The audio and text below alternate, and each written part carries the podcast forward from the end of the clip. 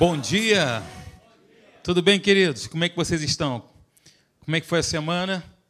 Foi boa? Maravilha. Na verdade, a semana começa hoje, né? Olha, eu quero dizer para vocês que nós estamos no melhor lugar que nós poderíamos estar. Esse é o melhor lugar do mundo. É mais bonito que o Taj Mahal, é mais bonito que as muralhas da China, é mais bonito que o Cristo Redentor. É o melhor lugar que nós poderíamos estar. Existem aí as maravilhas do mundo moderno, né? Mas nós estamos no lugar onde nós somos edificados pela palavra de Deus, recebemos uma exortação da parte dele para ajustarmos a nossa rota, né? Olha, a palavra de Deus, quando nós olhamos para ela com o coração aberto, ela sempre vai nos mostrar o caminho de Deus, o caminho da perfeição. Ela sempre vai nos mostrar como nós devemos caminhar, de que forma devemos fazer isso, ok? Então, de uma certa forma, a palavra nos confronta a uma mudança. Uma mudança de comportamento, uma mudança de postura, uma mudança de posicionamento, uma mente renovada, transformada. Eu digo para você que uma mente transformada, uma mente mudada, ela vai determinar o curso da nossa vida. Sabia disso? Se eu mudo, se eu, trans, se eu renovo a minha mente pela palavra de Deus, consequentemente, todas as minhas atitudes, palavras, tudo isso vai caminhar de acordo com a forma que eu penso. É por isso que o apóstolo Paulo diz em Romanos capítulo 12, lá no primeiro versículo, né, transformai-vos pela renovação da vossa mente, para que experimenteis a boa. É isso aí. Boa, agradável, perfeita, ou boa, perfeita e agradável vontade de Deus. Deus deseja que nós experimentemos a vontade dele, boa, perfeita, mas eu preciso me posicionar deixar com que a minha mente seja renovada pela palavra. É por isso que Jesus disse, né, que fez aquela comparação dos tipos de coração que existem. O coração que é boa terra, que permite que a palavra caia e produza os frutos, e ao passo que existem também aquelas pessoas que ouvem, ouvem, ouvem e como se não tivessem ouvido. E aí Jesus diz, né, estes são comparados com aquele solo rochoso, que a semente cai e não produz nada. Então, o nosso coração aqui, eu declaro para você essa manhã, eu digo isso para você e para você que me assiste, o nosso coração é boa terra. Amém, gente? Amém? Nosso coração é boa terra. A palavra vai cair no nosso coração e ela vai produzir mudança. Foi para isso que Jesus, é para isso que nós é para isso que nós fomos chamados por Deus para viver uma vida de mudança. Amém? Olha, deixa eu perguntar um negócio para você. Você conhece a pessoa que está do seu lado pelo nome? Sim ou não? Conhece não? É uma excelente oportunidade de você se apresentar, porque ele é filho do mesmo pai que você, se você é um filho de Deus. Nosso Deus é o nosso pai. Então, se você não sabe, pergunte o nome dessa pessoa aí do seu lado. Ah, é minha esposa que está do meu lado. Então, deixa de ser preguiçoso e pergunta para quem está atrás. Pergunta para quem está na frente. Nós somos filhos do mesmo Pai, viu, gente? Essa é a igreja de Deus. Olha, eu não sei quanto a você, mas essa, a minha igreja, a minha igreja, a igreja que eu congrego, é o melhor, a melhor igreja do mundo. Você pode dizer isso, a mesma coisa da sua igreja. Amém, glória a Deus. A melhor igreja do mundo é aquela que você se sente bem, que você está em casa, onde você tem a, comunhão com as pessoas, com os irmãos. Esse é o melhor lugar do mundo. Se a sua igreja, onde você está aí, é a melhor igreja do mundo, glória a Deus. Se você ainda não tem nenhuma igreja, eu quero te convidar a você conhecer a melhor igreja do mundo, que é essa daqui. Olha, gente, eu tenho falado aí sobre é, 1 Coríntios capítulo 13. Esse já é o terceiro domingo que eu tenho falado um pouquinho sobre essa série. Essa palavra é para confrontar a gente, é para produzir mudança, viu? Mas é um confronto em amor, como o Espírito Santo sempre faz, né? Como diz aqui o pastor, o pastor Leandro falou isso, né? Ouvirás uma voz por trás de ti dizendo: Esse é o caminho, andai por ele. Não se desvie nem para a esquerda, nem para a direita. nem para a esquerda, mas esse é o caminho. O Espírito Santo sempre corrige, corrige a nossa rota, corrige as nossas, os nossos pensamentos, as nossas palavras. E a palavra que eu tenho trazido aqui é exatamente essa daí. Ó, e o texto base que nós temos utilizado é 1 Coríntios capítulo 13, de uma forma geral. No versículo 13, abra aí comigo, por favor. 1 Coríntios capítulo 13, versículo 13. Só para eu contextualizar um pouquinho, se você está, está participando aqui ou ouvindo pela primeira vez, para você entender onde nós estamos. Se você ainda não ouviu, nós temos essa mensagem, assim como todas as outras, no nosso canal no YouTube. Você pode acessar lá, ouvir novamente, ser renovado pela palavra e pegar a sequência daquilo que a gente está falando aqui, tá bom? Pela manhã. Mas para te contextualizar, 1 Coríntios capítulo 13, versículo 13, diz assim: Agora, pois, permanecem a fé, a esperança e o amor. E aí o Espírito Santo, por meio do apóstolo Paulo, coloca uma hierarquia deles aí e diz qual que é o mais importante. Aí fala assim, ó: Estes três, porém, o maior destes é o amor. E aí eu falei para vocês que o amor é o solo aonde a fé cresce e se desenvolve. Não havendo o amor, a fé é inoperante. Nós falamos muito sobre fé aqui, fazemos séries falando sobre fé, sobre confissão de fé, sobre, sobre esse estilo de viver. Isso é importante? É óbvio que sim. É tão importante que nós temos esse mesmo versículo pelo menos quatro vezes na Bíblia. O justo viverá por fé. O justo viverá pela sua crença. Nós temos esse versículo pelo menos quatro vezes, o mesmo versículo. Quando Deus nos mostra uma vez algo, é importante? É óbvio que sim. Quando Ele mostra duas vezes, igual. E quando Ele mostra para nós quatro vezes o mesmo texto, é sumamente importante. A fé é fundamental para nós vivermos uma vida cristã vitoriosa. A fé aliada à prática da palavra nos leva a viver uma vida cristã vitoriosa e não fracassada. Porém, todavia, entretanto, contudo, o amor é o solo, é a base para que essa fé se desenvolva. Não havendo amor, de novo, a fé torna-se nula, inoperante. 1 Coríntios capítulo 13, versículo 13, é uma síntese, uma síntese de tudo que o apóstolo Paulo fala aqui sobre o que é o amor. O amor característico de Deus, o amor do tipo de Deus. E aí ele vai falando qual é o amor característico de Deus, como Deus ama. Ele vai nos mostrando, ok? E aí, queridos, eu quero pegar esse versículo 5 e a partir dele nós falarmos um pouquinho aqui sobre um ponto que é fundamental. Não tem como nós falarmos do amor sem abordarmos o perdão. Não tem como falarmos do amor de Deus sem falarmos sobre o perdão e sobre a seriedade que é perdoar, conceder perdão e também reter e sonegar o perdão. Isso traz implicações para a nossa vida de uma forma prática que podem nos levar ao sucesso ou ao fracasso. Eu pergunto para você: Deus quer nos conduzir uma vida cristã vitoriosa, sim ou não?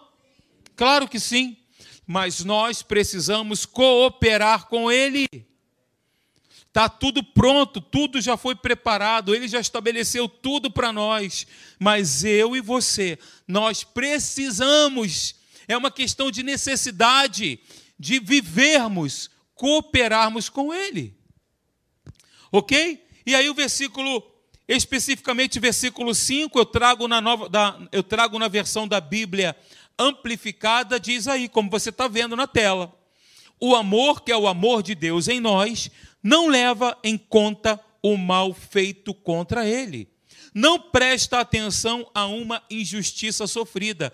E eu não arriscaria essa manhã perguntar aqui para você quem já sofreu alguma injustiça, porque a maioria de nós, com certeza, levantaria uma das mãos. Tenho certeza disso. Assim como você está me assistindo, tenho certeza que se eu perguntasse para você, alguém já sofreu uma injustiça? Você ia levantar sua mão. Alguém já foi demitido do trabalho injustamente?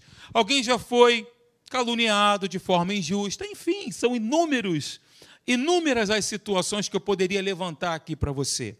Mas veja qual que é a definição do amor característico de Deus ou o amor do tipo de Deus. O amor do tipo de Deus, ele não leva em conta o mal feito contra ele, ele não mantém o registro de erros, ele não coloca no arquivo morto e vai lá e abre o arquivo todas as vezes para lembrar daquilo que aconteceu no passado, há não sei quantos mil anos atrás, na camada de ozônio. Ele não leva em conta o mal feito contra ele. Gente, isso aqui é um termômetro para nós balizarmos a nossa vida e vermos se nós estamos realmente andando em amor. Jesus nos chamou para isso, gente. Jesus nos chamou para nós andarmos em amor. Andar em amor é viver o amor de Deus, prático, não teórico, não através de falatórios ou palavras, mas prático no dia a dia ele não mantém o registro, ele não presta atenção a uma injustiça sofrida. Esse amor característico de Deus, ou do tipo de Deus, não está predisposto a ofender-se. Eu falei aqui no domingo passado que o amor ele não é hipersensível. A hipersensibilidade é orgulho. As pessoas se ofendem, ofendem por qualquer coisa. Ah, o pastor não deu bom dia, não deu boa tarde, o fulano não falou comigo. Ah, que cheio de opiniões, se ofende por qualquer coisa, e aí nós vemos aí uma, uma onda de vitimismo, as pessoas surfando no vitimismo, sempre terceirizando as coisas. Ah, eu preciso disso, eu preciso daquilo, porque ninguém me dá nada, porque o Estado, porque o governo, porque isso, porque aquilo, e aí surfa no vitimismo. E aí o vitimismo, se você não tomar cuidado, é claro, isso é muito ruim, mas o vitimismo pode culminar num orgulho, numa prepotência, e isso fala de uma hipersensibilidade. As pessoas se ofendem quando são corrigidas. As pessoas se ofendem. E a palavra de Deus é correção de Gênesis e Apocalipse. É correção, gente. E aí, nós devemos avaliar, eu e você, nós precisamos avaliar se nós ficamos facilmente nervosos, se ficamos facilmente magoados, se tudo nos aborrece, se tudo nos chateia, ou se ficamos ressentidos por qualquer coisa, para, pensa e avalia. Se isso acontece com você. Estamos sempre tomando nota do mal que nos fizeram, registrando, guardando essas coisas essas perguntas precisam estar latentes na nossa mente, precisam estar latejando na nossa mente, se assim você me entende. Essa é a forma divina de nós medirmos se nós estamos vivendo ou não na prática do amor característico de Deus, do amor de Deus, ok? Então, gente, ó, vem aqui comigo na tela, preste atenção, está comigo aqui? Sim ou não? Vamos lá, olha só. Enquanto eu e você, você percebe que eu sempre me incluo, a gente sempre coloca, porque é uma situação comum a todos nós. Nós somos seres humanos, né? E podemos sim levar em conta o mal que nós sofremos. Podemos sim ficar guardando aquilo. O nosso coração congelado. E aí a frieza, a frustração, a chateação, o aborrecimento, essas coisas começam a criar raízes que a Bíblia chama de raízes de amargura. Olha, gente, eu estou falando sobre coisas comportamentais aqui, sobre comportamentos que precisamos adotar, sobre uma régua que a gente tem que passar na nossa vida, o prumo que a gente tem que colocar na nossa vida e checar internamente se estou vivendo ou não de acordo com aquilo que é maior do que todas as coisas, maior que a esperança e maior que a fé, que é o amor. Então, enquanto levarmos em conta o mal que sofremos dos outros, nós não conseguiremos viver em amor. Mas se andarmos no amor do tipo de Deus e permanecer, porque não é somente andar, é permanecer, né? As pessoas dizem aí, o importante, né, o mais difícil não é conquistar o ápice, não é conquistar a vitória. O, o mais difícil é se manter lá no topo, né? No ápice, não é verdade? Isso é o mais difícil. E você vê que aí os corredores, né, os atletas de alta performance, Eles precisam estar sempre treinando, treinando e treinando e treinando para manterem-se no topo. Isso é muito mais difícil do que você alcançar uma vez e nunca mais, né? Então, se nós andarmos no amor do tipo de Deus e permanecermos cheios da palavra de Cristo e do Espírito Santo, eu e você, nós não guardaremos ressentimentos. Gente, ressentimento não vem de Deus, é do diabo. Eu estou sendo aqui mais claro do que água, até uma criança entende o que eu estou dizendo.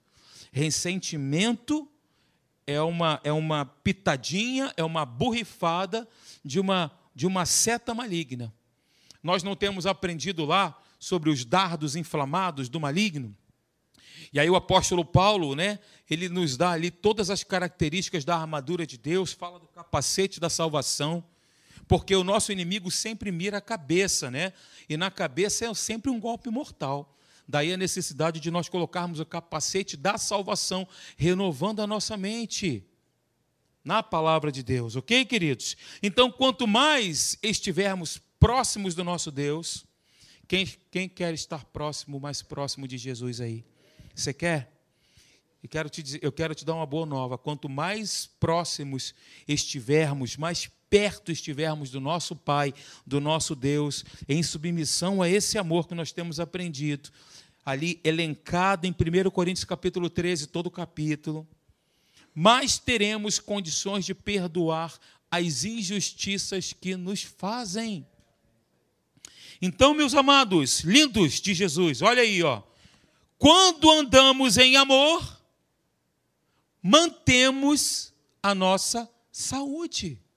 Aonde está na Bíblia isso, pastor? Vou lhe mostrar.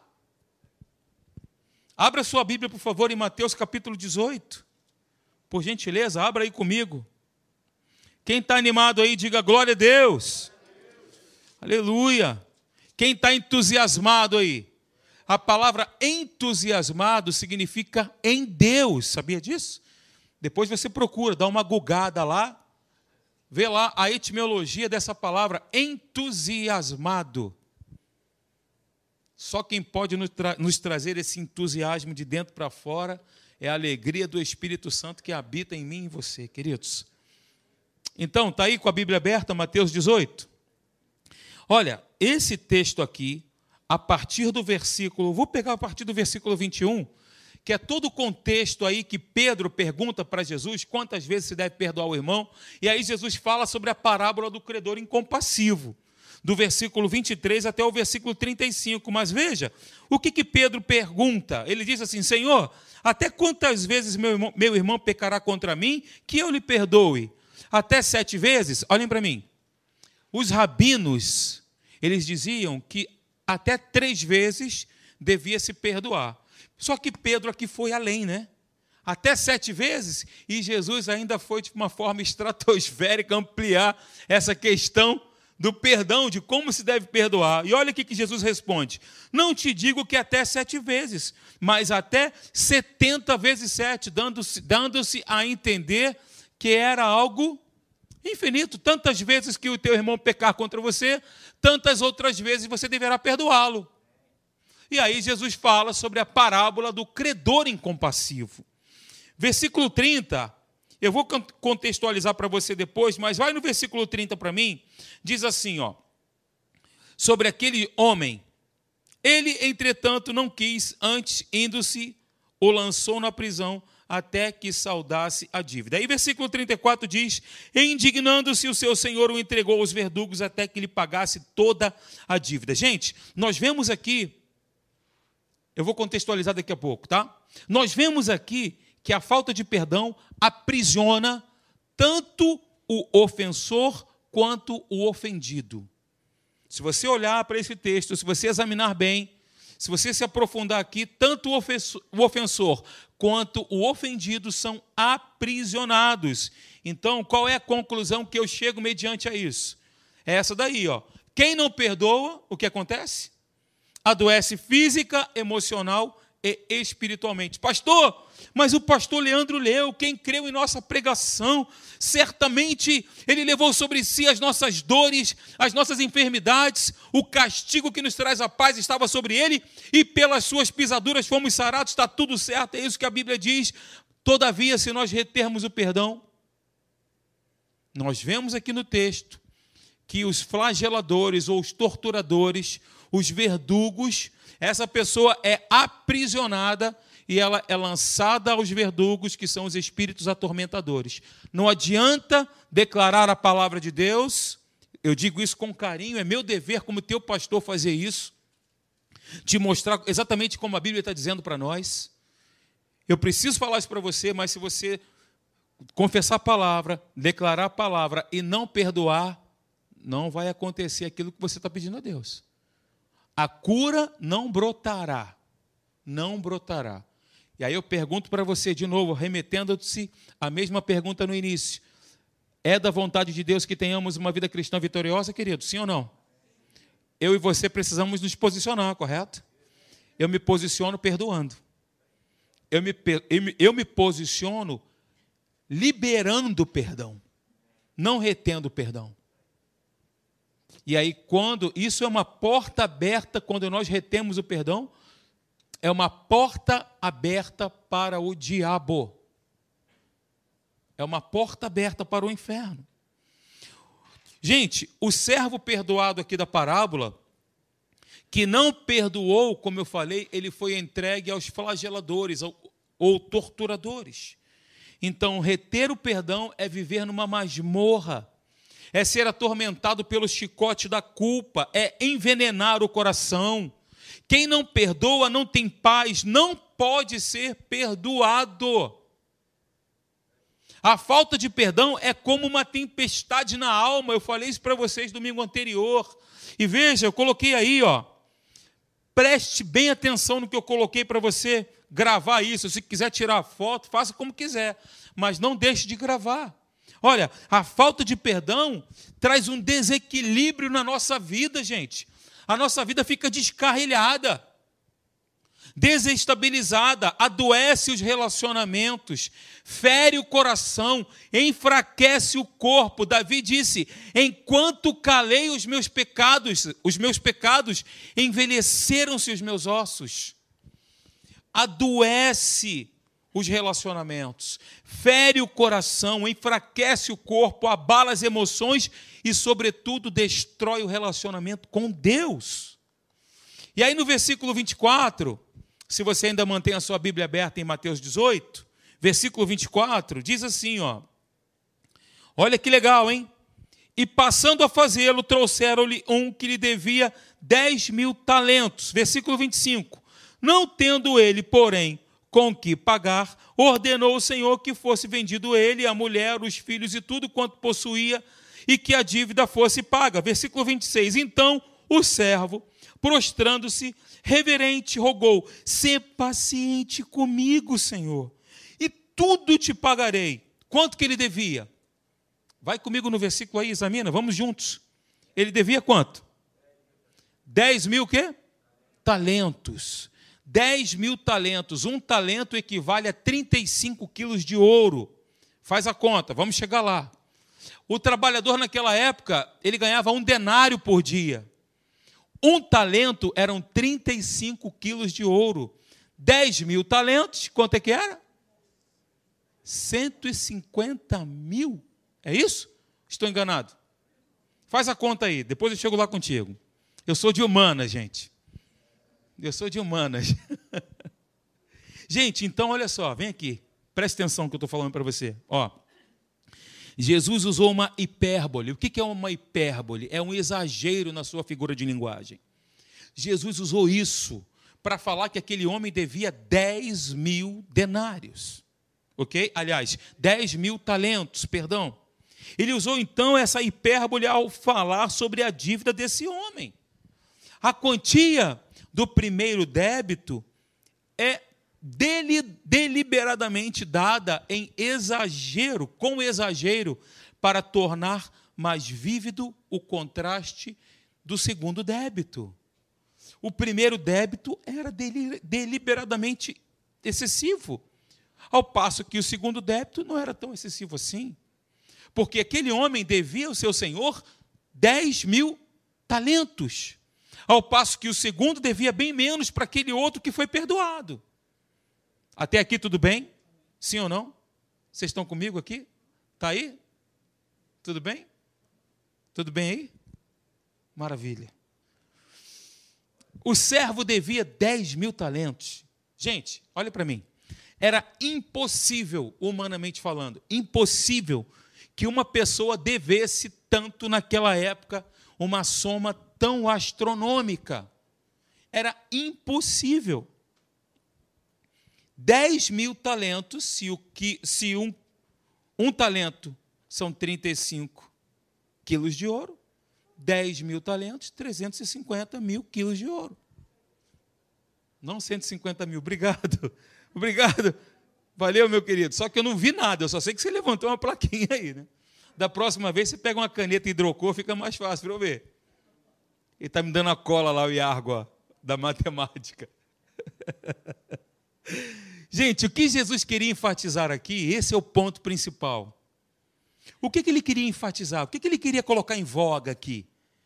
Ele queria enfatizar é que aquele homem possuía uma dívida impagável completamente impossível de se pagar. Então, a promessa daquele homem que pagaria o seu senhor, ela não poderia acontecer jamais. Porque ainda que ele que, que toda a vida dele ele vivesse para trabalhar, ele não conseguiria pagar. A promessa do devedor de quitar a dívida era impossível de ser cumprida. Sabe o que isso significa? Esse, essa parábola tem a ver comigo e contigo. Sabe o que isso significa? Porque a dívida que eu e você, que nós tínhamos com Deus, do ponto de vista natural, era impossível nós pagarmos. Foi por isso que Jesus veio, por isso que ele se doou, que ele se entregou, que o Pai enviou o seu filho para que morresse no nosso lugar, pagasse a nossa dívida, entregando-se a si mesmo por nós. Ele pagou o alto preço. Eu sei que foi pago um alto preço para que contigo eu fosse um. É isso aí. Nenhum ser humano na face da terra pode satisfazer as demandas da justiça de Deus. Então, quando eu falo para você, ou qualquer outro pastor aqui, que nós fomos justificados, colocados em uma posição de justiça, tenha isso em alta gratidão no seu coração, porque a nossa dívida nós não poderíamos pagar, meus irmãos.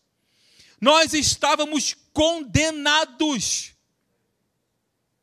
Condenados. Agora lembrei daquele hino também. Eu estava condenado, mas agora pela cruz. Lembra dele? Eu fui reconciliado. Quem lembra dessa música? Me chamou gentilmente. Eu gosto de cantar no meio da, da pregação, já perceberam isso, né? Ó, versículo 34, Mateus 18, vamos lá. Glória a Deus. Se eu soubesse cantar, ia ser uma benção. Se eu cantasse igual o Jorginho, gente, eu estava bem demais. Ó, versículo 34. Indignando-se, o seu senhor o entregou aos verdugos até que lhe pagasse toda a dívida. Por que o seu senhor entregou aquele, aquele homem que devia? Quanto que ele devia? 10 mil talentos. Um talento, 35 quilos de ouro. Se ele devia 10 mil, a dívida total era 350 mil. Então, se ele vivesse a vida inteira, ele não pagaria. O que aconteceu? Quem lançou aquele homem? Quem lançou aquele homem foi o próprio Senhor. Deus é amor? É óbvio que sim. Mas Deus, ele é justiça. Ele é justo, ele é bom e faz o bem, mas ele é justiça. Deus vai trabalhar na minha vida e na sua vida da mesma maneira que eu trato as pessoas que estão à minha volta. Se eu perdoo, eu sou perdoado. Se eu retenho perdão, eu não sou perdoado. Mas, pastor, Deus é amor. É o que a Bíblia diz. É o meu relacionamento contigo que vai determinar o relacionamento de Deus comigo. Vemos então, queridos, que a falta de perdão, o que, que produz? Flagelo. Qual é o sinônimo de flagelo? Deixa eu listar para você, para você se assustar. Tortura, sofrimento, suplício, flagelação, epidemia, castigo, punição, tortura, adversidade, calamidade, catástrofe, desgra desgraça, fatalidade, infortúnio, revés, angústia, estrago, praga, peste, surto, pandemia. Tudo isso é sinônimo de flagelo.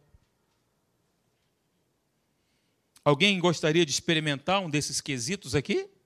Não? Gente, o credor incompassivo foi entregue aos verdugos até saldar a sua dívida. Ora, se a dívida dele era impagável, então, todavia, nós entendemos que ele foi flagelado durante toda a sua existência. Era impagável. Durou toda a vida dele. Ele foi entregue aos verdugos, e quem são eles? Como eu falei aqui, são os demônios, espíritos atormentadores. Vem comigo aqui. Olha, o ódio congelado no coração é uma porta aberta para a ação das trevas na vida das pessoas.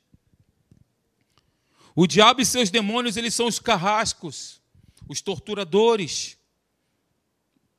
E aí, meus amados, olha, eu falei isso para vocês aqui no domingo anterior. A falta de perdão, ela vai criar uma plataforma livre, ela vai pavimentar a vitória do diabo na vida do crente. Mas essa é a vontade de Deus? Não! Não é! Não é a vontade de Deus. Mas se eu não adoto essa postura, eu vou viver isso. Veja o que o apóstolo Paulo diz. 2 Coríntios capítulo 2, versículo 10 e o versículo 11. Passa para mim, por favor. Diz assim, ó: A quem perdoais alguma coisa, também eu perdoo. Porque, de fato, o que tenho perdoado, se alguma coisa tenho perdoado, por causa de vós o fiz, na presença de Cristo. Olha o versículo 11. O que, que diz o versículo 11? Eu até grifei para que Satanás não alcance vantagem sobre nós, pois não lhe ignoramos os desígnios, para que Satanás não alcance vantagem, isso significa que ele pode alcançar, que ele pode vencer, mas para que ele não alcance, eu preciso perdoar, eu preciso é, é, liberar o perdão e não sonegá-lo, pelo contrário, perdoar. A pior prisão do mundo é a prisão de um coração rancoroso, amargurado, gélido. Gente, a falta de perdão fecha as portas para a misericórdia, para as misericórdias de Deus. Sabia disso? Versículo 35 fala exatamente isso. Olha aí, versículo 35, Mateus 18. Assim também meu Pai Celeste vos fará, se do íntimo não perdoardes cada um a seu irmão. O que está dizendo aqui? Que as portas das misericórdias de Deus são fechadas se eu retenho, se eu guardo. Ok? Então, meus amados, quem não perdoa os seus devedores não recebe o perdão de Deus. E aí eu falei que se fecharmos o nosso coração para o próximo, sonegando-lhe o nosso amor e retendo-lhe o perdão, nós fechamos as comportas das misericórdias de Deus sobre a nossa própria vida. Eu quero rapidamente aqui pegar alguns pontos com você sobre o posicionamento daquelas pessoas que não perdoam. O primeiro deles é esse aí, ó. Quem não perdoa não pode adorar a Deus. É o texto que fala, antes de nós trazermos para Deus as nossas ofertas, antes de nós entregarmos a Deus o nosso louvor, o nosso cântico, nós devemos separar aquilo ali, deixar de lado, procurar a pessoa se reconciliar com ela e depois entregar a Deus a nossa oferta. É o texto de Mateus capítulo 5, do versículo 23 ao versículo 26. 26. Não podemos amar a Deus e odiar o próximo ou o irmão. Não podemos ter comunhão com Deus e viver brigados com o nosso irmão. Não podemos ter o caminho aberto para a intimidade com Deus se nós construímos barricadas no relacionamento com o nosso próximo. Então, olha, preste atenção no que eu vou dizer para você.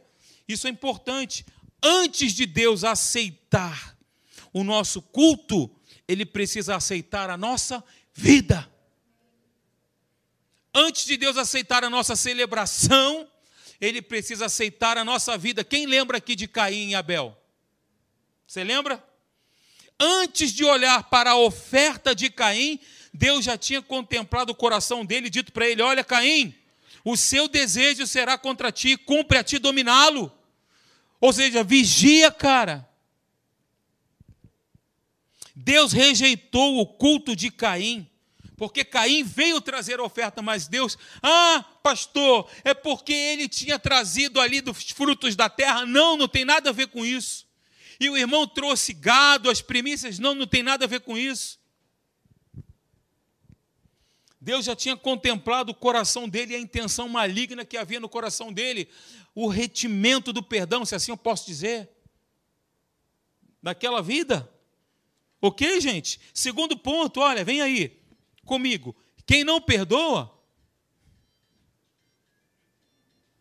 Você que não está ouvindo, estou dançando aqui uma musiquinha de um celular agora.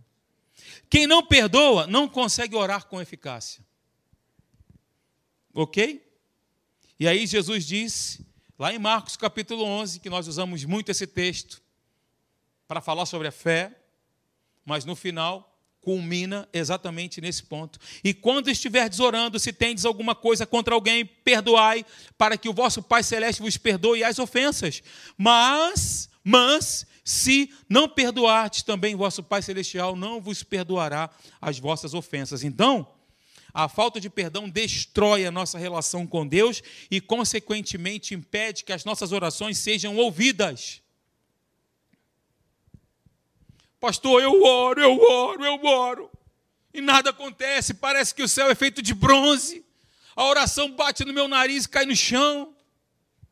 Nada acontece, avalia. Faz um checklist interior Dá uma verificada, vê se tem alguém com ressentimento. Porque quando Jesus fala ao trazeres ao altar, o complemento do texto é o seguinte: se você percebe no seu coração que o teu irmão tem alguma coisa contra você, não você alguma coisa contra ele, mas ele contra você, deixa de lado a tua oferta, vai você, não espera ele, vai você até ele, reconcilia-te com ele, só então apresenta a tua oferta e você vai receber o galardão de você apresentar a tua oferta com o coração próprio. Está pegando até aqui? É exatamente isso. Um coração, queridos, cheio de ódio, está completamente vazio do espírito de súplica. Um coração azedo e magoado não consegue orar com eficácia. A oração não funciona, ela não é respondida. Ainda que ore, as suas orações são interrompidas. Terceiro lugar, quem não perdoa não tem saúde. Tiago capítulo 5. Confessai, pois, os vossos pecados uns aos outros para serdes curados. É o que diz o texto. Para serdes curados. Mas só que nós gostamos de pegar a última frase desse versículo. Muito pode, Senhor, por sua eficácia, a súplica do justo, aleluia. Só que o contexto aqui fala de perdão. O contexto fala de reconciliação. Diga assim: fala Deus, comigo também. Quando a gente fala assim, né? Fala Deus, é sempre, oh Senhor, fala Deus. Quando você falar fala Deus, você vai, fala Deus, comigo em primeiro lugar, depois. Gente, Jesus então conclui a parábola com uma advertência severa. O Pai Celeste tratará de forma semelhante a qualquer um que de coração não perdoar a seu irmão. Amém, queridos? Vamos ficar até aqui então. Aleluia.